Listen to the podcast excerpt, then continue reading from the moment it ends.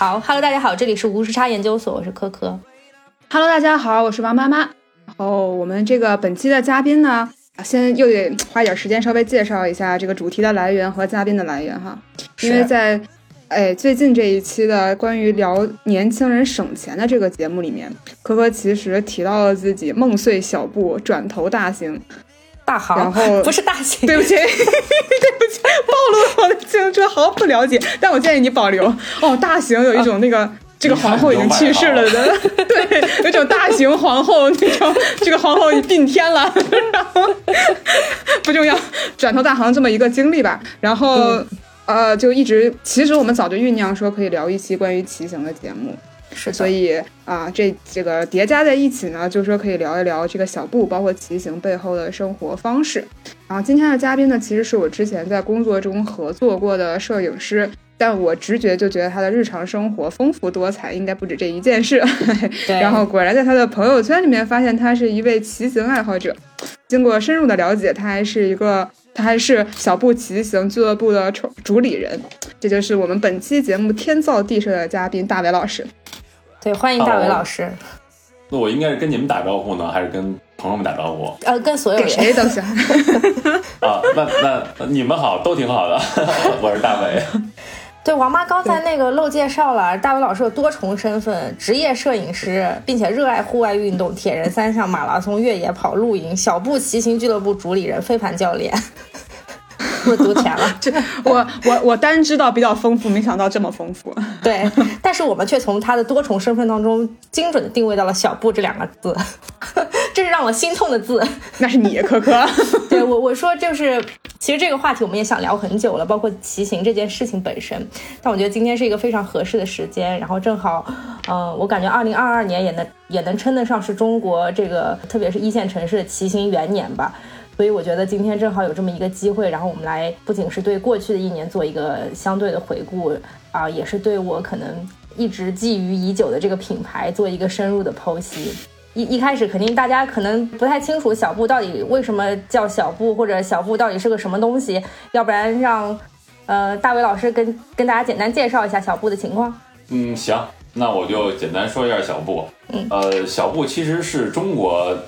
应该是中国人会去特别叫的一个名字，它呃，其实它的英文叫 Brompton，对，然后呢，中国人比较亲切叫它小布，呃，它其实是一个英国品牌，或者说叫英国纯手工的一个自行车，呃，当然世界上有很多的其他品类自行车也很有名啊，比如 Alex Mountain 啊，像这种老牌的车啊，或者说 Birdy 这种鸟车什么的，但是小布呢，它怎么说呢，就是更有点英伦的复古范儿。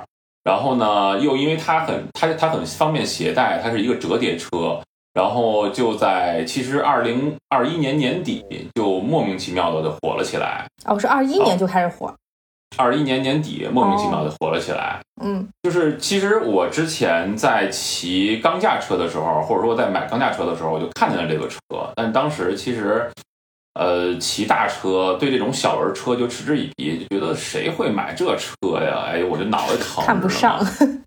对，甚至有点那种，就是说谁买谁傻叉，就那种感觉。然后没想到，就是过了半年，然后我就变成那个傻叉了。不，我补充一个信息，因为大伟老师真的是个人高马大的摄影师，所以那个车对于他来讲确实有点过于小巧。我确实很难把这两样东西跟他放在一起想。那大伟老师是为什么什么契机入手的呢？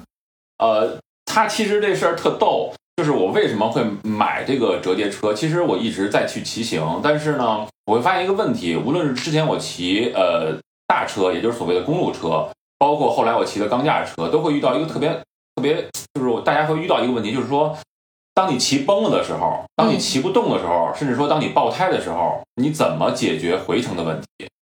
那我们通常最直接的办法就是货拉拉，因为你不可能会带一些所谓的补胎棒啊，或者说是补胎液呀，或者说去换内胎，太太不可能了。所以你只能去去打个货拉拉，然后呢，就是坐在一个面的里面，然后呢，因为后面就基本都没有座嘛，就蹲在那儿，或者说你拿一个它那个轮胎随便往那儿一坐，然后手扶着车，然后就像一个像一个。农民叔叔一样，然后就特别狼狈的往往往城里开，你知道吧？然后就那个画面感，我一说你就应该能能想出来。然后呢，就所以就在那次我骑四十二公里步道的时候，就给我骑崩了，因为那个路当时特别难骑。我没想到我骑了二十一公里之后就骑崩了，然后就在一个河边上打了辆货拉拉，然后呢把车给我拉回去了。嗯就从那儿以后，我才发现，我是不是应该换一种方式去骑自行车，看看有没有就是其他的车能承载我平时通勤啊，包括我骑行的或者 city ride 这种这种这种事情。然后我就所以还是转头回去说，那我就试试小布吧。然后我就去店里面去试骑了一下，哎，我觉得还可以，呃，速度也不是很快，也不是很慢，但是至少能满足我当时是百分之六七十的一个需求。那我就所以说就买了它吧。当所以但是当当时那个情况，其实我是小步跟钢架车是并行的，因为我对它其实还没有太多的信任跟熟悉程度。然后但当我骑了大概有我觉得有三五个月之后吧，然后呢，我发现钢架车的车胎都已经慢慢放漏气了，就快瘪了。我觉得嗯，小步有点东西，它确实是很方便，所以就一直在去骑小步，然后去做一些呃城市的骑行啊，甚至说我十一的时候做了一个非常非常长线的一个骑行，到时候可以跟你们分享啊，就神经病式的旅行。北京这个城市其实小步是特别特别方便的，因为北京它是全国唯一一个骑行步行友好城市，所以呢，它可以完全呃就是安全非常就是放心的直接可以推进地铁，当然得折完以后啊，嗯你就可以拎上地铁，然后甚至说你可以去呃推到机场，都是完全没有问题的。啊，对于没有接触过小布或者就是没拥有小布的人来说，它到底有多轻？我很想了解一下。比方说，因为对你来讲，我看你就很壮，对，因为我看你就很壮，我就觉得你能拎得动的东西，我未必拎得动。所以，像是比方说稍微或者是就普通体型的女生来说的话，这个小布是个拎得动的东西吗？对，或者它有多我方便？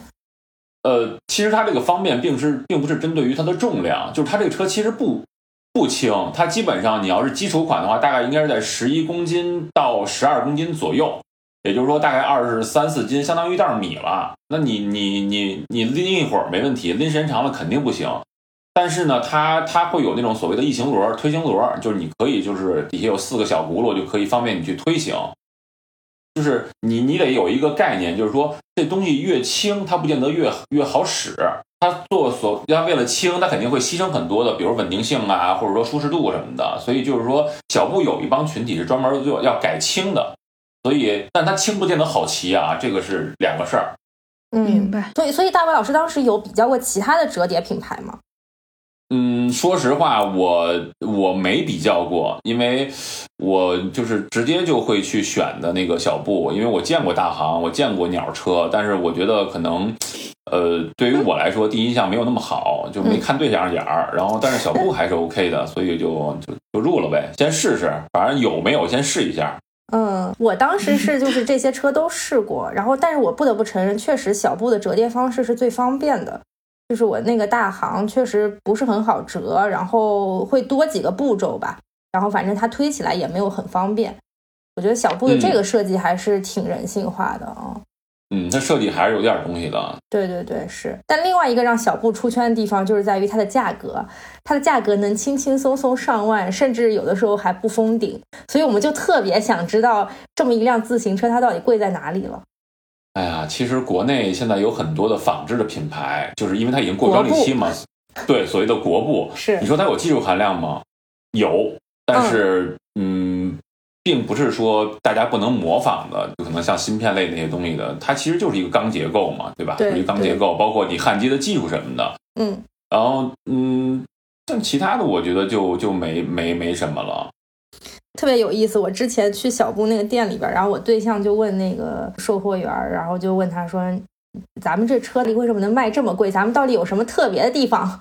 然后售货员当时想了半天，是呃，就是没有说出任何就是跟技术方面相关的东西，最后说了一点说。这个车保值，这这个车你现在买，他过一段时间卖他他说的确，实对，他说的对。这就是他最大的亮点。就是他自行车会遇到一个特别大的问题，它跟汽车一样，就是你你你买完以后，你第二年基本上会折损百分之五十的的价格。但小布当时特别有意思，但他跟你说话那个时候，应该是在小布最火的时候，嗯，就是去年吧，就是小布它因为是只在英国去生产，所以它就会面临一个问题，就是说它的配货量、配货额度，它每个每个国家是不一样的。就是我在二二年的时候，就二一年、二二年的时候买这个车的时候，其实中国的配货量没有那么多，哦所以其实就面临到一个，你买完车，就是你交完钱以后，你可能要等一到三个月的时间才有可能提到车。嗯，如果你要去选一些特定颜色，可能等的时间会更长。但是呢，就现在我觉得英国人聪明，他们一看这中国人真舍得花钱，好家伙，然后就把这配额明显的调了，你知道吗？然后前两天还组织整个中国的所有的那个小布经销商去去那个他们英国总部去所谓的学习参观。我一想，这不就是中国开会那套东西吗？也弄到英国去了，这帮人真行。那你说保值的时候，我第一反应就像爱马仕一样，它的珍珍贵皮的包，哎，它也搞出来让它限量，让它极稀缺。对，其实你看，这爱马仕它也是一个问题，就是说你普款的话，你买完以后它一样是往下就是降的，就是你去中古店买的话，可能八折、七折、六折这样的，可能根据年相、根据品品相什么的。小布其实它也是这样，它只能叫相对保值，我觉得就是。对，嗯，是的，嗯哎，它而且它跟后市涨价比的保值还有一个问嗯题，它涨价还有一个问题，其实就是它这个小布这车有点有点像香奈儿，就每年都会调一次价，哦，它可能每年都会调百分之三啊，会往上去调价。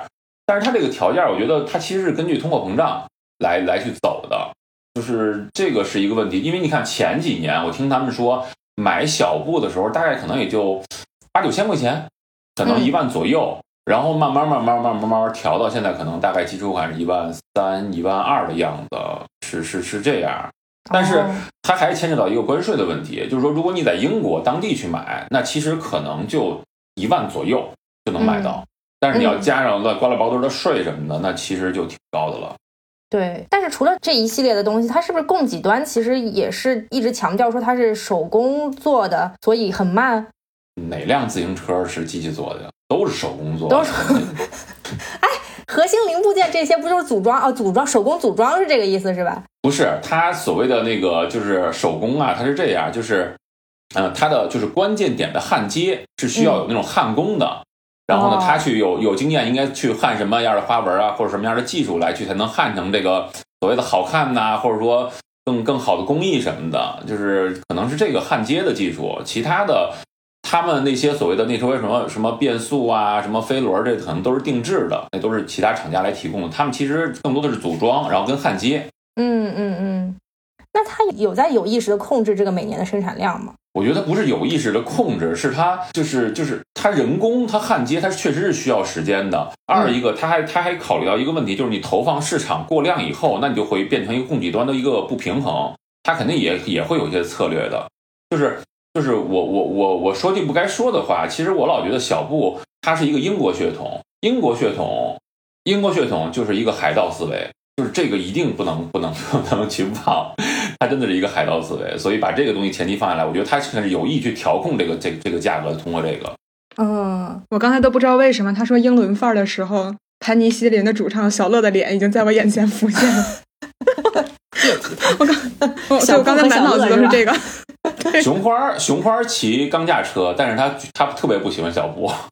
我的妈，这都嗯，那那我要不这个别往后说了，我天，我们前两天还刚上过节目呢，那跟熊花熊花周周我挺熟的。哎嘿，早说呀，早上录月下，那没事，熊花是熊花，曼乐是曼乐，人家拉回来，快拉回来。对对，说回来，拉回来，说拉回来，说回来，说哪儿来了？我就特别想知道大伟老师当时那辆钢架车多少钱？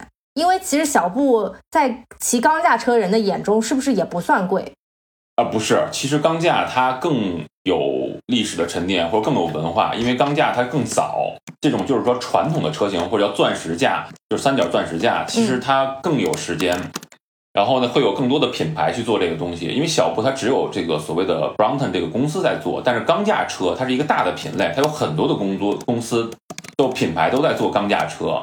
嗯所以就是说，无论说是日本的一些什么呃中古市场啊，或者说英国啊、意大利，它都有这种纯手工的钢架车。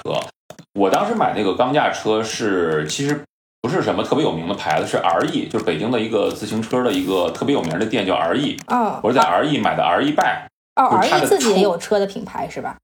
有现在哦做的自自研品牌非常的火。它当时第一代的就是我们叫应该叫叫叫叫钢架吧，嗯，然后据说还是日本设计师去做的这个设计，然后当时就买了，然后大概价格我记得好像是一万左右吧。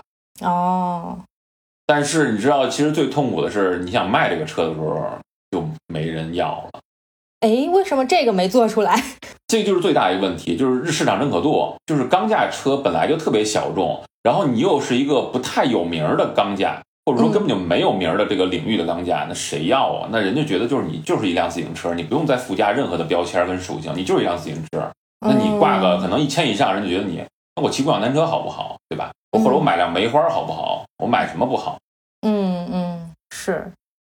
所以当时就特别痛苦，后来我就索性我卖也卖不出去，我就送给朋友了。嗯嗯，但其实我知道，就是有一些可能另外一批骑那种大的车的朋友们，他们可能有些什么碳纤维的车啊，那些基本上都能够到几十万甚至更贵的水平了。我不知道这这种就是整个骑行行业是不是有这么一个鄙视链了？就我觉得它这个就是你所谓的叫应该叫改装范畴吧，嗯，就公路车，无论说就是说公路车也好，小步车也好，或者说什么铁三车也好，它都是叫其实叫改装范畴。这改装这东西它因人而异，就跟装修似的。你我就喜欢欧欧美风，我就喜欢日式风，我就喜欢中式家具，它它不一样，就是看你有多少钱，你就能办多少事儿。这东西骗不了人。嗯，然后，但是有一个最大的问题，就是朋友们，就是改装一定得慎重啊！就是你，你，你真的，就你，你可以为你所谓的冲冲动去买单，我们都管叫心情价，但是你一定会被就是卖的时候的价格打败的。就是小布，无论小布也好，或者说我们的公路车也好，比如你花很多钱去买那些定制件啊，或者说那些碳纤维的啊，或者说很风格件什么东西。当你卖的时候，你会发现，那这真的是夭折了，就没人回去跟你的品味可能是一样的，除非你是那种尖儿货，就是那种特别特别尖儿的、特别特别稀缺的，甚至那种限量款，你只要采购可能保值或升值，普款是不可能的，所以千万不要想拿它去去去去去去升值啊或者怎么着，不可能。哎，那也就是说，小布现在也不一定能保值，是吗？嗯，小布在二零二一年之前出的车是有升值空间的。二零二一年之后的，我没听说过有任何能升值的车，只会只会慢慢降，只不过降的速度会慢一点点。二一年之前能升值，是因为二一年之前便宜，并且颜色不一样，还是什么原因啊？呃，它是因为就是小布的售卖方式导致的。小布售卖方式跟生产方式，小布每年它都会有，嗯，就叫两两到三款的颜色的，就是年呃年份限定颜色，对吧？就比如说可能一六年、一七年每年都会可能两个不一样颜色，然后呢，这个年份之后它就不会再出这个颜色了。所以可能有的无论是男生女生也好，哎，我就喜欢这个粉的，我就喜欢这个紫的，我就买不着，那我就得去二手去淘，那可能就得必须涨价了嘛，对吧？对。那有的时候可能你这个车。你看，好像是二零年吧出的那款叫探索的车，当时售价是一万九千多，然后呢送两个包啊，然后乱七八糟东西。那现在的话，大概市价就是你骑了三四年以后啊，三年以后，现在能卖到三万二到三万五之间。哇塞！你骑完以后还这个价呢？哇塞！那当年狠狠心买一个这种限定的或者这种特别款的，现在真的是涨价了。就看你当年有钱，还不买特斯拉股票，不更涨价？对呀，对呀，谁能猜到呢？对，我觉得这种你拿它，其实你是玩它、享受它和使用它的这种东西，考虑升值，我觉得意义不大。其实，他们其实其实。对对，他他其实就是好多那种真的喜欢自行车的，或就是我当时就一眼看上他的玩的早的人，那他可能当时就是哎买了一辆或两辆什么的，那他们现在呃无论出与没出什么的，他都可以升值，或者说去我们叫炫耀嘛，对吧？老玩家了嘛。就但是就是说现在如果想入手小布的话，其实我觉得呃，我觉得节目节目播出之后，应该这个时间段是最好的，因为。就是冬天嘛，大家都不爱骑车了，然后也也会因为小布这个生产政策，就是比如说我明年可能又出了几个新的颜色吧，一个好像巧克力色，还有一个是什么荧光绿色，还什么色，反正三个颜色，那可能就有因为有比如有骑红色的车的，有骑绿色车的，黑色车就想换颜色了，那他就会把这车就直接淘汰，就是换一下嘛，就是再赔点钱，然后再加点钱就给买一辆新的。所以其实呃冬天的。结尾或者说初冬到呃立春之前，其实都是可以去，就是我觉得是相对便宜的价格买到小布的。这给大家一个提示。这二级市场还具备一定周期性，对吧？对对对对。期货。但小布上不封顶，它到底能贵到什么程度呢？它这就对你这个问题问的特别好，它牵扯到一个问题，就是小布它是非常规的尺寸的车车型，你能理解吗？就比如说公务车，它可能就我们所谓以前的什么二十四、二十六、二八什么的，现在可能划分为，比如说四六的架子、四八架的、五零架子，但它轱辘可都一样大呀，对吧？它的牙盘都是一样大，它变速系统都是一样的，对不对？所以它在呃，比如说一些厂家生产定制件的时候，或者生产一个新的轮组的时候，它都是同样尺寸，所以它可以通过数量去降低成本。但是小布不一样，小布它是一个特殊的轮组，它是小轮儿，所以你要想去做它的定制化，那你就得重新开模、重新设计、重新匹配，然后你这一套做下来，其实成本并不低。更何况最主要原因。买小布人都是比较容易冲动的，或者说愿意去为这花钱的。它不像公务车，公务车我可能我就觉得我要骑得更快，我改个什么碳轮组什么的，或者改个老王轮组什么的，或者说我要上个套件什么的，我弄个什么那个九幺零，或者说弄个什么什么什么幺零五之上都是都是 OK 的。就是但但是小布它不是小布，它就是我今天比如说我我设计能力比较强，比如像 Color 这样的 Color Color Plus 品牌，以前是做鸟车特别有名的。那那他一看鸟车跟这个小布都是折叠的，那现在我行，我也往这个小布上发展发展。所以你看现在 Color Plus 那价格卖的，我家伙那个巨巨高无比，而且你买不买独此一家。所以其实你说的所谓上不封顶，反正我据我所知，小布改的贵点的话，大概得十万左右吧。我能见过一辆十万左右，可能马哥那车比较贵。好吧，但是但是就像就像老师刚刚说的，是不是十万左右？到时候卖的时候就就肯定会折价。人家万一不想卖呢？对，不是，人要祖传的，传家宝。对对，就是我我我当时听过，就是圈内一个大神，就是北京的一个大神说，就是香港，其实香港也好，广州也好，那边其实算是比较往早玩小布的，因为当时国内还没有代理的时候，他们都是通过通过国外就是海运过来啊，或空运过来的。然后现在包括现在很多香港跟澳门的大佬，他们都是什么呀？就是重过程不重不重结果。什么意思呢？就是那帮人特逗，然后呢，就是比如我买了一辆普通的车，但是我就想让它变成什么样，我就呱呱花一堆钱去给它去改装改装改装，可能花里胡哨的，可能超轻什么的。然后这车我一次不骑我就给卖了，我就要这个过程，就爽。他体验这个，他体验自己动手就是改造的过程。问题是，他也不是他自己去装啊，就是。他是买，你知道，买完去车店改，改完了，哎，拍张照片什么的啊，各种角度什么的，哎，这车呃是我的，然后啪就甚至没骑就就给卖了，是真有这样的人。而且你知道他们特逗，他们那个就是小布现在分呃，就是大概改装两派吧，一种派可能就比较实用的，就是或者说叫心情件，或者说颜色会改的很花里胡哨的什么的，还有一种就是叫就是改轻派，就是就变它就是减重，就是比如现在小布标配可能大概是十二公斤、十一公斤左右。那他通过各种改装，那这个车可能最后就留一个架子，剩下全都是叫叫新的，就是配件或者说定制配件最后我见过，可能大概有六点多公斤的，也就是说减了有一半的重量。但那个车老贵了。然后就再有极致的，就是我我我听香港，就是听香港那边的朋友，他们怎么改轻啊？就是说，比如说我想就是改改轻，他们改轻最后结果就是上秤。让大家看一下这个数字，这重量，这就是我我的结果，达到目的了。但是他们做的特特牛的在哪儿啊？比如说，我想改改改轻，但有些大件你改完以后，你只能比如说换成钛螺丝啊，或者钛的螺母啊，就拿这个一点一点几克几克，就我们叫偷轻。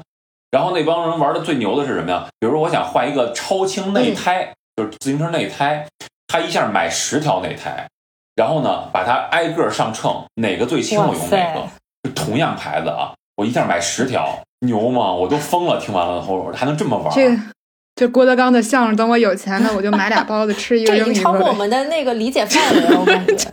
这就是，我觉得就是这个。我当时听完，我都都觉得我还能这么玩，但是也也不是没道理。如果你你足够有钱，足够就想要这个数字变得足够低，那你可以这么玩，这个是最最最科学的办法吗？哎。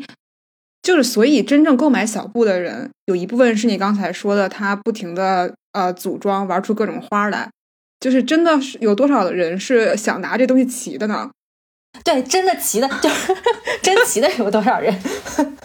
那肯定都是为了骑嘛。他毕竟是首先是辆自行车嘛，那可能有因为想想拿车、想拿小布交朋友的，但是他其实所有的还是因为想骑骑车。我觉得这个就是。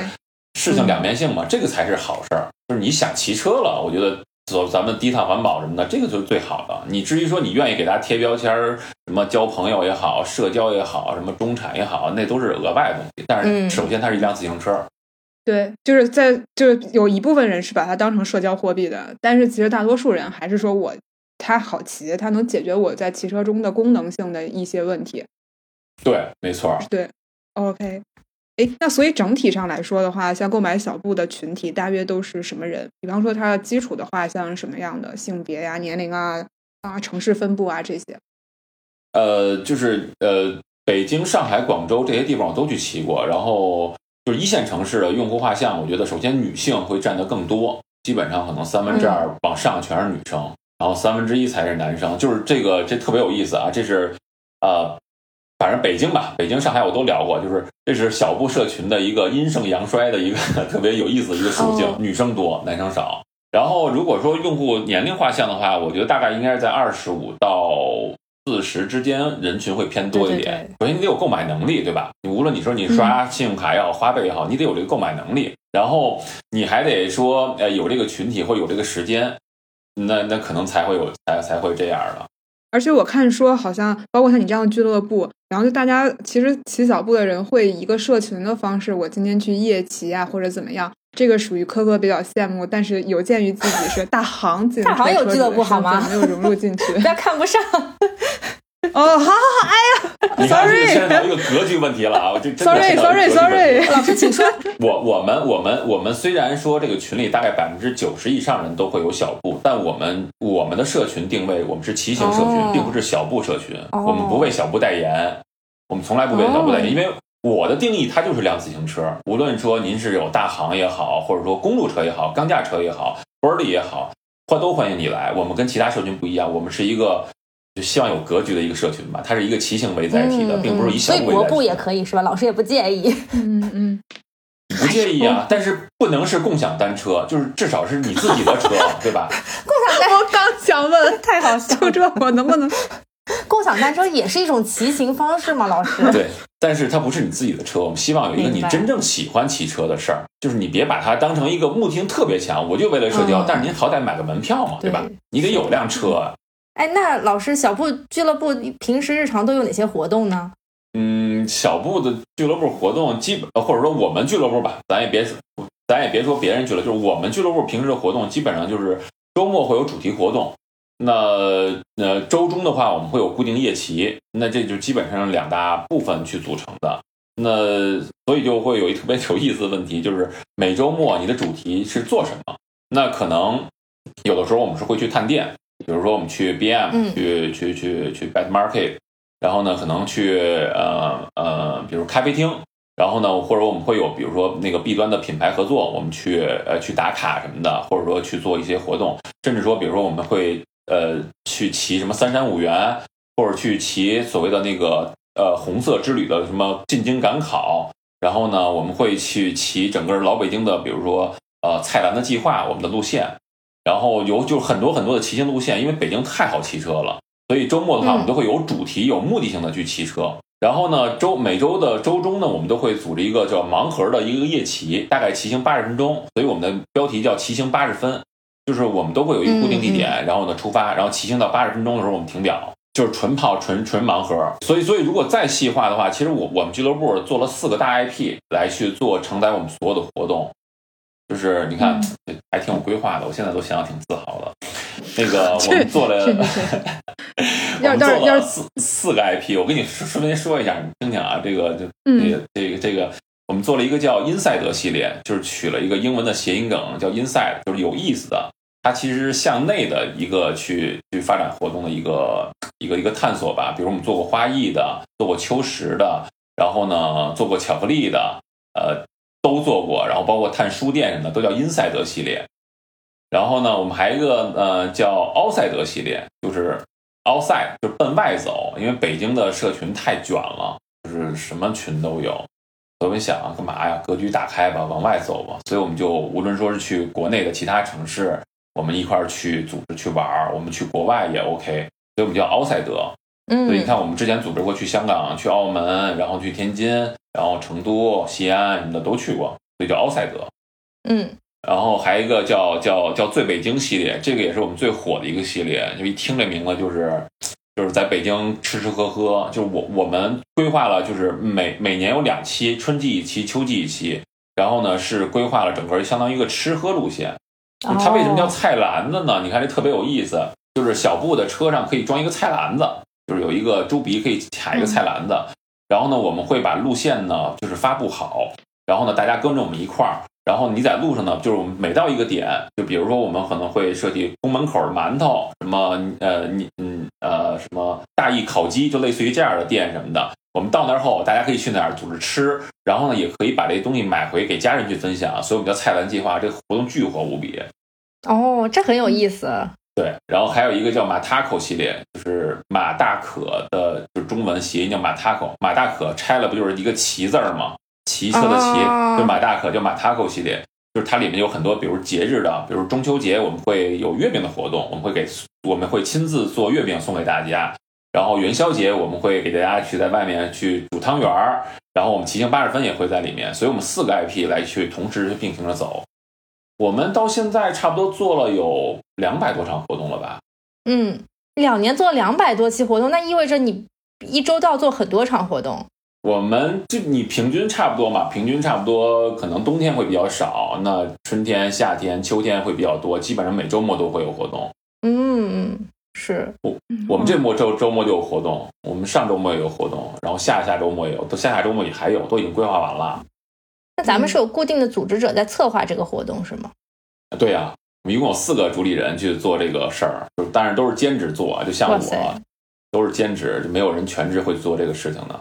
嗯，那大伟老师，你一开始搞这个俱乐部是怎么出于一个什么样的想法呢？就是为了玩儿，就是就是为了玩儿，太闲了，就是啊，也不能说太闲了，给你派的活儿不够多是吧？对，因为我我这人精力比较旺盛，然后也也因为是所谓的艺术创作者嘛，就是老是脑子里有异想天开，然后呢，当时为什么有这个俱乐部？就这还有个典故特好玩儿，就是当时其实。我是第一波北京玩飞盘的。我为什么是飞盘教练？我是第一北京算北京第一波玩飞盘的，就是这一波浪潮的时候第一波是二零二一年的九月份，就是当时脱口秀，对对对，脱口秀刚刚刚说，小北刚刚说那个飞盘人玩的狗玩那期，那个是之前我我刚接触飞盘，然后呢，也当时是因为也特别巧，就是遇到了一个特别牛的教练，包括就是一直就带着我们大概玩命练了有一年半的时间吧，然后。那个时候，因为飞盘它是需要一个互动的，至少比如你要打比赛，你你得有你你得有十个人，就像踢球一样，你不能自己干射门，没意思。所以当时就觉得，哎呀，那那就找点人一块玩吧，等于所以其实开始以飞盘为契机，但是都找都是我们骑身边的骑友，然后一块玩一块玩。没想到这飞盘的运动大家都很喜欢，然后呢，就带的人越来越多，越来越多，越来越多。那玩着玩着说别光玩飞盘，我们都是其实爱骑行或者平时骑行的人呢。那说那咱们一块骑行玩吧，然后骑行可以骑到这个飞盘场地，哎，这个好，所以就一点一点的，哎，骑行既然能骑行到飞盘场地，那我们能不能骑行干点别的呢？就从零慢慢变到一，变到一到二什么的，慢慢就做做做做就做起来这样的。哦，这都是我们的血泪发展史。他其实都是一波，你不觉得他们是一波人吗？对对对。您正在收听的是无时差研究所。无时差研究所的粉丝群已经开通啦！你只需要在微信搜索“无时差研究所”同名公众号，就可以找到入群的方法。添加无时差研究所管理员二维码，管理员通过后就可以拉你入群啦。如果你喜欢我们，欢迎在小红书等社交平台转发并推荐我们这期节目。同时，也欢迎你在这期节目的详情页下方通过打赏按钮给我们送来你的心意。我觉得我有个感触是，我觉得北京其实很适合骑车，就是包括我觉得大伟老师能设计出那么多条线路，还有大伟老师应该也比较过其他城市的骑行。我觉得北京其实还是一个蛮适合骑行的城市。我跟你说，这个我太有发言权了，真的我太有发言权了。为什么呀？就是首先，我们上周六我们组织这场活动叫城市规划师，嗯，这个城市规划师我们找的是真的是。嗯，你你知道北京是全中国唯一一个呃骑行加友好城市的一个规划，就写进整体城市规划的一个一个城市吗？只有全国只有北京，真的吗二？零三五计划之前，北京必须严格按照这个执行。就这个总规一出来以后，你嗯所有的东西都要按它法，它已经形成一个法律了。这是全嗯国唯一的北京。这个我们当时请了就是北京城市规划院的呃老师，就相当嗯于提出这个口号的总纲领的老师，两个老师来去给我们做的分享。嗯嗯然后一个叫李伟，一个叫盖春英老师，就是他们设计出来出这个整个这个蓝图，北京骑行蓝图是他们来去做出来的。然后北京有这么好的骑行环境，也是得益于他们团队的不懈努力去做出来的。哦所以我为什么说我有发言权呢？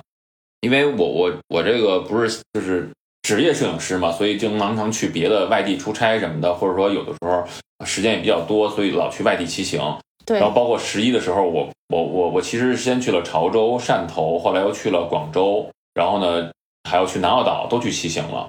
然后呢，我我我又去骑了一趟京沪线，就是从北京一路骑骑车骑到了上海。哦所以其实从北京、天津，然后进入山东省，然后再进入江苏省，最后到达上海。其实这一路走过了很多的所谓的二级城市或者地级城市嘛。然后我觉得我骑行的城市还挺多的，北京是唯一一个让我觉得就是呃，无论说是呃你的骑行的环境，它的环境分两两个维度，一个是你骑行道，一个是你骑行道配配套的东西，比如说呃有没有呃绿化啊，有没有河水啊，甚至说有没有阴凉，就嗯就是叫叫树荫啊，阴凉是北京话，树荫。对然后就其实你你看其他城市都没有做到像北京就这么这么友好，所以真的我觉得能在北京骑行特别有意思，有山有水啊，这有有红绿灯，你能想象到吗？有红绿灯，还能左拐，这真的无敌了。啊，其他地方不行吗？当然不行了，根本就没有这个设置。哦，没有自行车可以左拐的道是吧？哎，对，你看我提示一下，你下回如果去走两广线，你只要嗯两广线骑行，你会发现两广线的自行车道，它其实也分了直行跟左拐的划线。也就是说，以前我们要去在这种十字路口去左拐啊，你必须要拐一个 L 型直角，就你能理解吧？对对对就跟人行的，它不像你不能就是斜着走，你也不能说弧形走，因为那是汽车道，对吧？对，但是呢，呃，现在在二环全线，然后呢，现在在两广路全线，它都可以做到有一个跟汽车一样的左拐的灯儿，哦，有左拐的一个灯了，自行车那个灯，你就是可以跟着汽车一块儿左转了，那你可省时哦省大发了。对对对，哎，这个我下次再关注一下。但我就是自己就左拐了，我从来没有看过灯。没仔细看过这个，嗯，对对对，这这个北京有，我记得是杭州也会，杭州有底下的划线，但是没有红绿灯，红绿灯我只在北京见过。嗯嗯，我觉得北京骑行友好的还有一个点是在于，就是长安街真的很宽，非常适合骑行，并且每次长安街交通管制的时候，它都不管制自行车，所以有的时候，有时候我下班我宁愿骑自行车，我觉得很舒服。虽然要骑十几公里，但是我觉得就是北京，特别是秋天不太热的时候，这种晚上春秋的晚上骑长安街真的很舒服，就那个红绿灯也不会等特别久，然后路也很宽。我就觉得很享受这个过程，主要是我在上海，你知道吗？我在上海骑车的时候，有一次，呃，被被交警拦下来说这段路不能骑自行车，我当时都很震惊，怎么还会有路不能骑自行车？嗨，就我没有想到，哎就是、真是真是，因为上海有很多断头路，就是骑着骑着你发现就没有路了，就没有自行车对对道了，你必须要去机动车道，或者说你就推到便道上，你才才可以骑，或者说对才能走，这就比较尴尬了。这上海确实有很多路是这样的，但是对北京没有。而且有的路你需要跟机动车骑在一起，也很危险。对，是北京，我看很多地方基本上都规划了自行车道，除了有的时候自行车道被很多车停在上面了，这个有点让人讨厌。其他地方我觉得都是还是规划的挺好的啊。嗯，嗯，而且也比较平坦吧。你要是可能相对来说，比如重庆、香港什么的，这就稍微比较难。嗯，对的，是的不过爬香港没法骑，香港对香香港真的没法法骑骑，因为我去香港骑过车，那个市区里面，哎呦，对，我刚才想问你，对，你怎么会？对，他有哪一条道是给自行车的？他没有自行车道呀，就 没有，除非你去去去元朗那对边的郊区什么的对还凑合，对，嗯或者离岛上地儿是不行，嗯，对对对对，澳门就更别提了。哎呦我天，我我我满心的以为我我是因为当时我是从深圳坐船去的澳门，我以为我可以很潇洒的去去骑车到酒店，然后结果骑了大概五百米吧，然后我就吓出一身冷汗了，因为它没有没有自行车道。然后呢哦，你所有的汽车那速度就感觉跟开高速似的，你就在它边儿上骑，那多吓人啊！就是嗯后来我就索性我说我不骑了，我就推着了，我就一路推推推推推推推。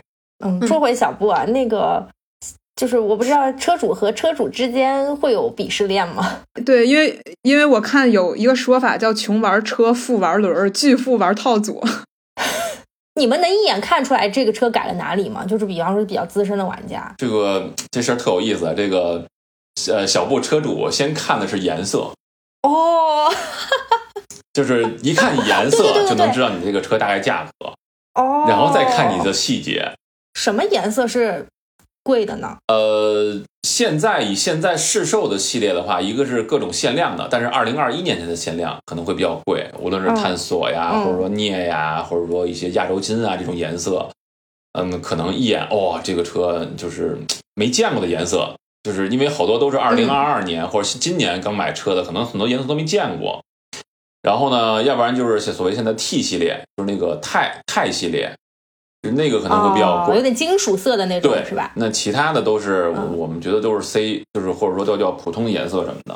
哦，那比方说我要是推一个那个 A line 的那个白色的，是不是就是在鄙视链底端？我觉得没有，我我觉得没有，因为它其实 A line 你你别别别被它的就是价格所去影响，因为 A line 它是、嗯嗯它虽然说是一条老的，就是就是库存线吧，它可以减配很多东西，但是 A line 恰恰是改装，就是改装人群最多的最人的，好改装的对，因为。就是你嗯想，比如你买了一个 C 烂的普通款，那你还得要把一些就是它原有的东西，比如脚脚踏呀，或者说什么其他东西，你全都给摘掉，然后你可能还得去出啊，或者说想办法处理。但是 A 烂不用，我给你全都是最减配的，你就去改吧，你就使劲的造吧。嗯所以其实它 A 烂是给这个定位的，所以我觉得你看 A 烂就特别极端，就是就各种改改的，而且白色特别好好配，你知道吧？配什么都行。对对，所以 A 烂都是玩嗯 A 烂都是大神，但是我老觉得就是现在小布的改装，其实好多都都是开始我说的心情价，哎呀，都是你看我可能很冲动的消费，我看上来哎我觉得不错我就买什么的，那可能因为它改装是一个就是很需要很多零件组成出来，你才能有一个很好的效果的。那你说你今天觉得哎嗯这个可能这个刹车，哎呀真好看不贵，可能五六百什么的买。然后呢，你说你买完刹车买买完刹车，你配不配刹车线？买完刹车线，你配不配把把横，对吧？你买完嗯买完刹，你你配不配把套？把套完了颜色，你还得配座吧？然后配完座，你还得把刹车整个也换了，是吧？你所有就一点一点换，你就这是一个无底大深坑，你知道吗？哎，这里面有没有男女有别啊？有没有男生是会不会更热衷于改装这件事情？我男生骚起来可比女生还还会过，你知道吗？就是他们那个骚气，就是就真的就是他们会改各种粉色、红色什么的那种颜色。我我见过那几辆那个特别骚气的车什么的，全是男生在骑。”。就是我冒天下之大不韪说一句，我前段时间看一本书叫《男性的衰落》，就是在讲这个关于消费主义。呃，他其实这本书在讲的是，就是类似于这种男权社会可能对男性的伤害也非常大，大体是这个基调的哈，就不是一个啊非常大家对立的这种基调啊。但是它中间有有一个细节，就说的是，呃，男生买东西他也会乱花钱，但是好像大家比方说在刻板印象里面，或者在古早脱口秀节目里面是经常嘲讽女的爱花钱，或者我媳妇儿爱花钱怎么怎么着嘛。但男的他也会爱花钱，但是他爱花钱是以实用之名，就是他会说这个东西它有什么什么用，这东西有什么什么用，其实有什么什么用也不是，这个这个用处是他自己定义的，所以他会哦因此多花很多钱。我总觉得这种改装啊，包括我知道以前我对象玩耳机，我也觉得就是很离谱，就他都告诉我这个东西是有有名头的。就它有什么什么用，什么什么用？这根线适合听水力发电的，这个电适合听火力发电的。我当时心说去你大爷！但是但是它的这种发现就好像是我们，比方说买不同色号的口红，或者是买这个皮那个皮的包一样，他们但是但是会包装成一个它有功能。哦，对，嗯没没错。所以我刚才觉得就就这样确实是确实是这样的。他他不分男女，他就看你兜里有没有钱。对对，就这个欲望本身是消费消费主义是没有性别的，对对，所以它只是以不同的名目来掏我们的口，袋所。所以小布圈里面有一个那个，就是有一个叫什么谚语吧，或者说叫一个老玩家会说的一个一句话，就是改装的尽头就是恢复原厂。哎，笑死我了！这 反返璞归真了是吧？没错，就牵扯到一个你们上期聊的节目，就是就是你你应该叫什么省钱，其实它叫做减法。无论说我们改装，无论说我们其他东西，它所有的行为其实都是叫做做减法。我觉得这个其实才是最重要的。Less is more 大伟老师都骑着小布去了这么多地方，一看就是没有在心疼小布的。我觉得有些人可能小布花了这么多这么多钱，真的就舍不得骑了。对这个这个，我觉得，但是这个就牵扯到另一个话题了。本末倒置它就是你拿它到底是当什么用？就是它就是一辆车，它就是骑的。因为这东西它没有说是用坏，它它全都是放坏的，你知道吧？有好多东西都是放那儿放坏的。啊，是是是，真是。对，你就骑吧。你我觉得你你骑你你把它骑坏了，那它是一种感觉；你把它就是放坏了，那你可能就就没没有了。好吧，最我们最后再说一说，就是骑行这件事情本身啊，我我觉得骑行不知道为什么啊、也不是不知道为什么吧，反正我觉得肯定是有迹可循的。我自己觉得骑行是在二零二二年火起来的，我不知道就是作为行业内的人人士，大卫老师有没有同样的感受？啊？其实中国是一个自行车大国，就是对对对，我们上周去分享的时候，老师还放了一张，就是当时在天安门，呃，应该是八几年、九几年的时候，那个天安门广场哦骑自行车的人潮。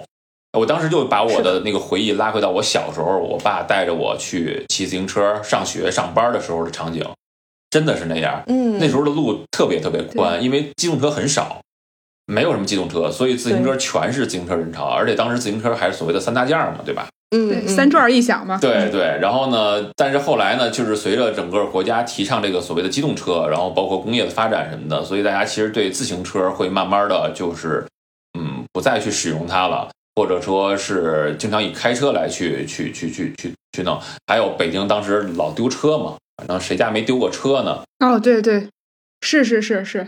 刚上大学的时候，就同学就在教我怎么坐地铁之前到底怎么能把自行车锁好，不会被偷。我觉得你们你们同学应该教你去哪儿丢完后找自行车，这才是关键的。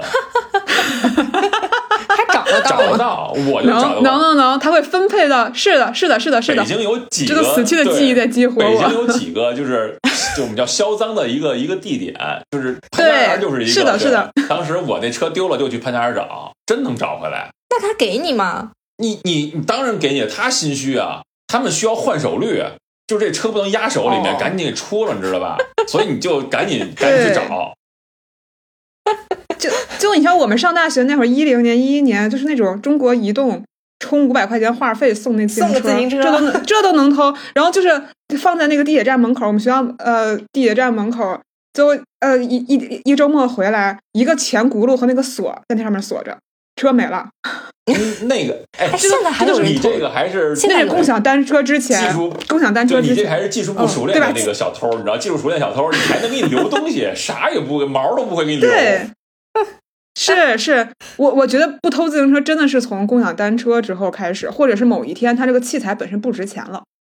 啊，嗯对对对，是的，便宜到就是大家都可以有一辆自行车的时候，对对对对，就是说，或者大家买自行车已经不是为了日常的这种，就是就是比方说点对点的这种需求了，对吧？对因为因为有共享单车解决了这个事情。是的，是的，反正就不会是一个刚需吧。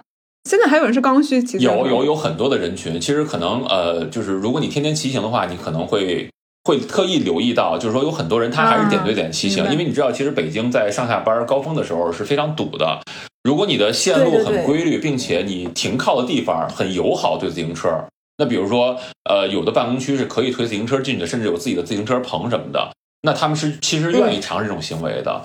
呃，因为因为因为老师做过一次统计，就是说，呃，共享单车解决的是一到五公里的一个最后就是一到五公里的一个骑车行为，但是其实比如说大家比如上班通勤的话，可能会十公里啊或十五公里，那真正的一些比如说所谓的点对点的人，他们还是愿意去用骑车的方式来去完成这个事儿，他不用想去堵车了。用不用想去打车会怎么怎么样什么的，因为自行车骑行是最保险的，就是你时间是完全可控的，时间可控对对对，嗯，而且在北京这么堵的情况下，我觉得很多人也开始自发的选择，不管是骑自行车啊，其实很多买小牛的，我也知道很多人就开始买小牛了，就有有的人不愿意骑电动自行车车，对对对，因为嗯这样时间可控，你去哪里都很方便，而且可以到处窜。嗯，就就会好哎呀一点。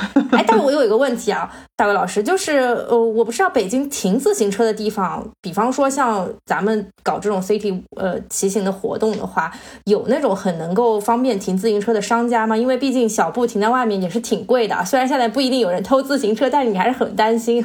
呃，是这样，就是它其实北京这个城市对自行车的接接接受度会越来越高，就是然后呢，小布的话，其实我觉得。呃，如果从一个自行车拥有者的话来说，就是说你想去停靠到，比如说咖啡厅啊，或者说去商场里面啊，你跟人就是好好说，你说那个我要把车推进去，一般是都没有问题的。甚至说现在的咖啡厅他都知道这车，他都愿意你来这儿，因为他可以哎拍照好看啊什么的，他知道你来这儿就得拍照。就就骑小布有一毛病，骑小布人都爱拍照，知道吗？是吧？所以也是个摄影俱乐部，就真的就特逗，你知道吗？到哪儿都得来来张来张跟那个咖啡厅啊或者餐厅的合影什么的，骑着小布什么的，就感觉都，哎，就是一个很很怪的一个现象吧。所以其实基本上那个商场都会去让你就是折好后去进去，但是你不能说你不折。北京应该还没有这样的一个场所，新加坡是可以的。新加坡你甚至可以骑自行车去某些商场里面都可以完全骑。嗯，北京现在还做不到，而且推上地铁也是可以的啊。对，但是必须你折完以后推上地铁。其他的城市必须你要套一个罩子，北京是你可以直接去推上地铁。但是希望希望就是千万别有人在地铁里作雷，就是非要在地铁里骑行。一旦有一天有人做这个行为，并且就是撞了别人，那整个北京一定会把这事儿给禁了的。就千万千万别别干这事儿了。对对对，那在这里呼吁一下，大家一定要就是 文明骑行。嗯，对对对，这样的话不要把这个好不容易得来不易的这种北京难得有的这种 favor，咱们给丧失掉了。哎呦，主要是我觉得就是呃，如果你比方说能推进去，然后能就是带在身边，就都还是挺方便的。这种也也也，大家也打消一些顾虑。对，而且其实现在北京治安这么好，哪儿都是摄像头，谁偷你这车呀？然后。真正偷的话，人都推不走，就是你还得拎着，就是所以就嗯，我没没听过说有人会去丢小布，当然可能网上也会流传一些视频说丢啊，但是一量刑的话就傻了，人一可能以为这自行车几百块钱呢，然后但是真正去拿发票一看就完，嗯嗯。而且是不是很多商家其实也愿意跟咱们像咱们这种类型的俱乐部或者是小布的车友去合作？因为这样就是像刚刚说的打卡，其实也因为我已经看到过很多的品牌和小布联名搞的一些活动了。你你你这算问问对人了，就是好多的 那个商家什么的，或者说来想去找我们合作做各种联名的活动什么的。无论说是你去拿他们的手举牌去拍照啊，然后呢，无论说是你去探店呀，无论是或者说他们去策划一个他们品牌的主题的骑行啊，或者说活动什么的，他们他们都特别乐意。对，是的。你想，你去那儿就有人，对吧？然后你拍照还好看，然后呢，就是骑小步的都还会稍微精心打扮一下，对吧？然后，嗯，何乐而不为呢？然后呢，这又是一个低碳环保的事儿。嗯，其实大家都会会会喜欢这个事儿的。对，其实或多或少，小布也代表一种生活的态度或者一种调性吧。所以很多品牌愿意去跟小布蹭一下小布，或者跟小布联名的时候，他也是想要。彰显说自己的品牌的受众，或者说自己的品牌是达到这么一个一个一个同等的一个档次吧，也是有这种想法的吧？也肯定是会有的，但是就是逃不过它，其实就是辆车。我觉得最终的行为还是说它是一个 能让大家能呃，无论说是解决一些点对点的骑行的问题，还是说。呃，能让你去看到更多城市的一些角落、一些烟火气的一个工具，我觉得这个才是最关键的。因为，因为有的时候我为什么会推荐身边朋友去骑行啊？我老说你开车，你看到的风景太快，你可能一晃而过。对。那如果你去做 city work 的话，你可能因为你的体力啊，或者说你你可能确实走不了那么远。我觉得五公里可能是很多人的一个极限了。但是恰恰是自行车是卡在了一个中间儿，你可以很慢的，然后呢去呃观看这个城市的变化。然后可以看看这个城市的建筑文化，甚至说是它的烟火气，它胡同里面的那些大爷大妈们，你其实都可以看到。甚至说你根本就不用规划，你随意的去走到某个街巷什么的，你就可能发发现不一样的北京。我觉得这个才能才是最关键的呢。是的，是的。所以我也想问说，因为刚才提到了骑行最好还是有一辆自行车。那呃，比方说我是 初入圈的人。不是不一定自己的，因为我说实话，我经常骑共享单车，也骑很长。对对对，不好意思，不好意思，我这种抠劲儿的人，就我我有段时间经常，我我觉得最好的骑行的时间其实就是四五月份的时候和就是五月初四月底那会儿，然后和秋天那个时候，我那个时候也会在十公里左右的时候骑自行车回去，而且我还会一边骑一边听播客。就是我最早接、嗯我的很多付费播客都在那个时间段听完的。但是就是如果说我真的想进入到这个呃，比方说骑行这个运动里面的话，我一定是要有一个起步上万的车吗？还是说我一开始先从某一个地方入手也是 OK 的？呃，其实我我觉得这个是就是你你钱包或者你愿意去做多少钱的那个付费行为来去决定的。那你觉得我就是想去呃尝试一下，我不想花很多的钱，那你无所谓，就是你买个几百块钱的也能骑。迪卡侬有很多的车型都可以去去解决你的这个问题。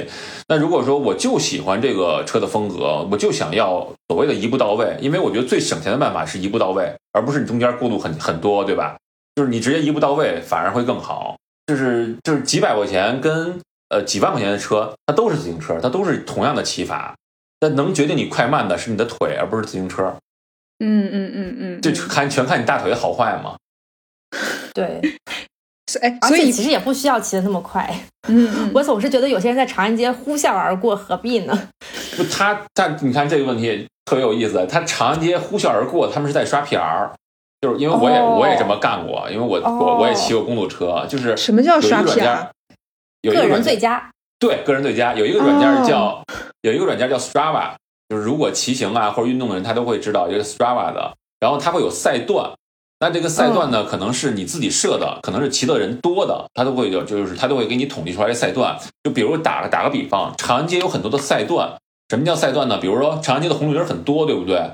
但是呢，它的路很宽，然后呢，路又很好很直，所以呢，就很多的骑公路车的人，他就会快非常快的去闯这个就这个赛段的那个最佳速度，所以我们叫 PR 嘛。哦但是哦这是非常危险的一个行为，一定不提倡大家去这么做啊。这个只是其实就更多的是公路车来去这么做。比如说，你看我们平常以前老骑妙峰山啊、谭王路，它都有谭王路赛段，就看谁赛段在这个赛段里骑最快。这个所有信息只要你上传到 Strava，大家都是可以看到的。所以每个人都会想去、去去 BP 那个 BP，然后呢就 BP 嗯对对，去去刷一个最好的成绩什么的。所以我之前也这么干过，但是后来觉得太危险了。长安街出了好多事儿，其实是的，是的，原来是这样，好吧？对，所以就是说，你看，其实骑公路车为什么有的时候没有办法去做 CD CD r a 的这个事儿呢？就是公路车它，如果你要想很专业的骑，你就需要上锁鞋。这个锁鞋，如果你在公路上，比如呃，就在在城市里面骑车的话，你就要要面对很多突发情况，它不像在郊外啊或者在山里头，你可能就是一直在骑，你是跟你自己的身体对抗。但是说，如果你在这种城市里面，你可能又因为突如来的一个外卖车、红绿灯什么，你老得去脱锁鞋、解锁鞋什么的，这种行为，一旦你要是没有来得及，或者说有错误行为的话，你肯定就摔车了。对对对，很危险。嗯，对，嗯非非常非常危险。所以就是什么车干什么事儿，我觉得就分清楚就行了。嗯，所以一般在这个骑行的过程中，比你会在有一些思考吗？我觉得我骑车的时候，我经常会有一点无意识的放空。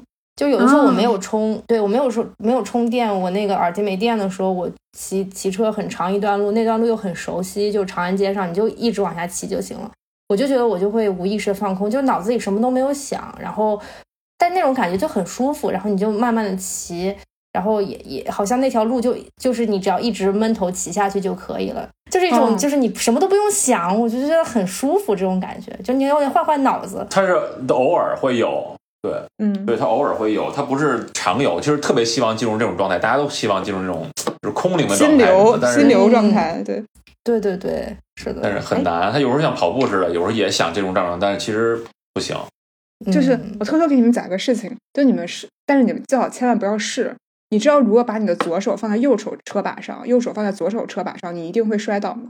我不智障不平衡是吗？这个叫物理学上的正反馈原理。我上一次给别人讲这个事情的时候，我话没落音儿，他就已经摔倒了。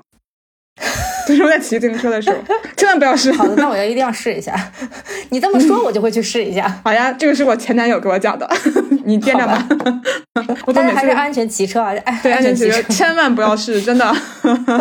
其实北京一直在努力去做这个所谓的骑行的这种环境啊，无论说是加大力度去管这个电动车的车牌儿，包括以这种叫什么四轮车，就是四轮电动车嘛，不是已马上就要取缔了吗？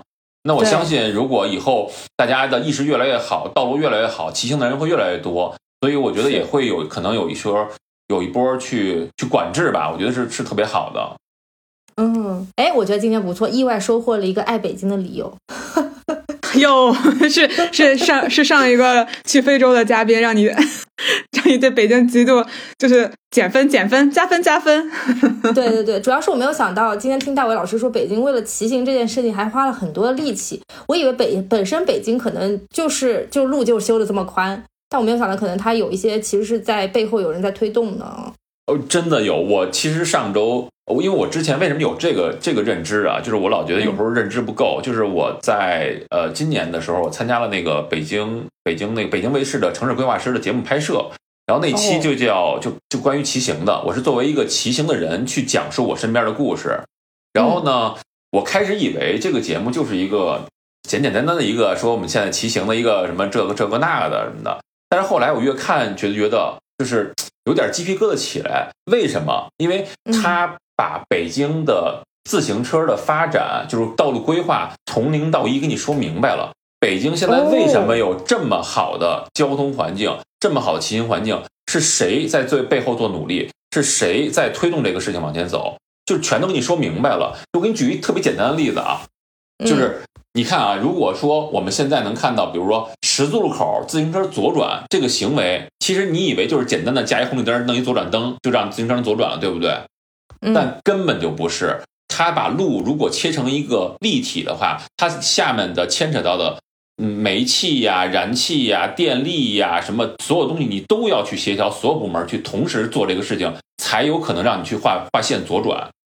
这个是需要很多部门去协同去做的，所以就是说，一点一点的，一点点去改造。然后呢，上周，所以上周我们把这个两个就是整个北京的城市的规划师老师给请过来以后，他们跟我说，其实你如如果仔细看的话，北京的新城，也就是通州区那块儿，它已经是一个非常完整的一个骑行体系了，因为它是一个新城。但是现在所谓的咱们所谓的，我觉得应该五环内吧，或者四环内这些老城区就已经建设好的，它其实一直在修修补补。就是有一些东西它是，比如说在建设的时候，或者说在二次改造的时候，它就必须按新规走。那可能还存在一些以前遗留的问题，它也需要一个特殊的时时间把它改到更好。所以你会发现，其实现在这个路面对自行车来说越来越好，真的越来越好。没想到北京天天被骂的汽车道规划的那么差，自行车道却规划的很好，很欣慰。对我我我我不是那个十一的时候去那个潮州吧，还是汕头？哦潮州，我去潮州骑的时候，我就突然意识到北京好骑是为什么呀？嗯呃，你能想象出十年前就北京啊，就是说有自行车道，对吧？但是当时在自行车道上画了很多停车位，你有印象那个时间段吗？就画了好多好多停车位，然后呢，导致你自行车根本就就是骑不了，你只能跑到就是留那么可能也就三十三十公分，你只能骑机动车道，因为哦机动车道旁边不就自行车道吗？但是自行车道画了一个画了一个宽宽的一个汽车那个停车位，然后你只能在夹缝中那些骑。这这个当时十年前还是有这样的新闻，现在已经没有了啊。但是因为一直在北京骑，你是感觉不到这种变化的。但是我不是去那个潮州去骑去了吗？我发现，哇，这不就十年前的北京吗？就我在夹缝里面骑行，旁边就是划线的停车停车停车位，然后我要去跟机动车去抢行，我说太可怕了，这个。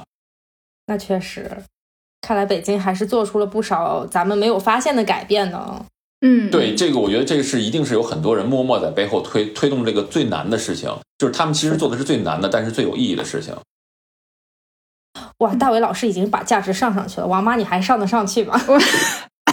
我们来从人性的角度上来谈谈这个问题，不是了，嗯，就是我其实第一次你说要录自行车的时候，我脑子里面出来的第一个电影画面是《末代皇帝》里面那个溥哦仪那个角色骑自行车，对然后对，就仿把门槛都拒了。对，然后他甚至就是把门槛锯掉了，所以我当我当时嗯。对这个情节印象很深刻，因为我觉得那个时间是自行车开始引入中国，呃，它意味着就是打破一个门槛，然后是跟整个新的潮流去交流。就是我当时那一嗯刻的时候是非常感动的，我觉得自行车就是对于我们来讲是一种，好像是一种自由，然后是一种我去尝试新的东西，或者是去观察和仔细去发现我日常琐碎生活里面没有关注到的这个东西。然后后面其实刚刚我们也提到，其实我们有一次提到过自行车，是在彩礼那一期节目。我不知道你还记不记得，因为在我梳理每个时代不同的彩礼的时候，提到过三转一响。刚才我们也有有提到过，就三转里面，其中一个就是自行车嘛，其他的是好像是手表，还有一个什么电视，是不是？不是电视。转儿收音机吧，缝一响是收音机，缝纫机对是缝纫机。然后包括刚才提到的，其实我刚之前也查到了，是啊八四年的时候有一个纪录片叫《自行车王国》，就是在拍这个北京的自行车。它甚至是比方说我们看第四、第五代导演的时候的那些电影里面，它会出现的那种场景，它就是一种时代记忆。就是这个对于我们来讲是一个一开始是后面就会演化成一个具备功能性。而且从当时它能作为彩礼来说的话，其实某种意义上也是有超越功能性的东西的。它好像是也是说我有面子，或者是它是一个证明我呃身份，或者是证明我足够哎还是有一点家底儿的这种感觉。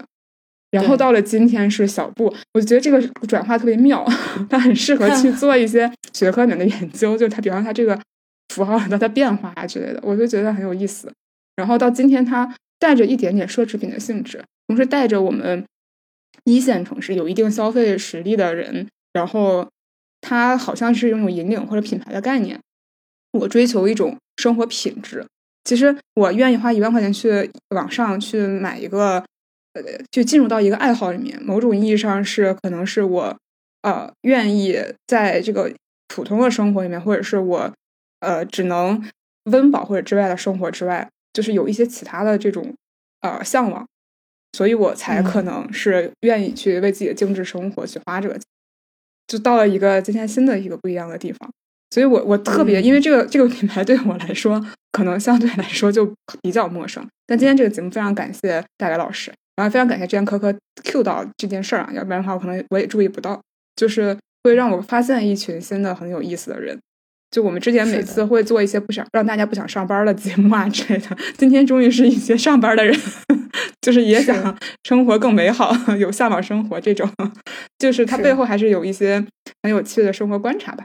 然后啊，也非常欢迎大家之后，我觉得它是健康而环保的，然后在自己收入的啊可接受范畴里面就参与和啊社交啊什么的，都还挺有意思的啊。嗯嗯，对，大家就是。啊，就是欢迎大家能够接受现在这种生活方式吧，或者是至少可以来尝试一下吧。对，而且大伟老师其实一直在强调，小布就是一辆自行车，并且他也没有。也没有说他们的俱乐部需要真的有拥有一辆小布的入门门槛。我觉得可能强调的是背后的这种生活方式，包括我们呃停下来慢下脚步，然后去通过骑行的方式看一看你所生活的这座城市。我觉得可能更多传达是这样的一个一个理念吧。嗯，对，没错了。它其实归根到底，它就是一辆车。你抛开所有的品牌加持，包括其他的什么国际的加持什么，它就是一辆车。我觉得把它大道至简嘛，把它定义为自行车的话，你可能会做很多事儿就简单了。是的，是的。那最后，要不然请大伟老师宣传一下自己的那个俱乐部，有什么可以加入的方式？对对对对对，你都说一下，或者我们留在那个 show notes 里面，或者是评论区都行。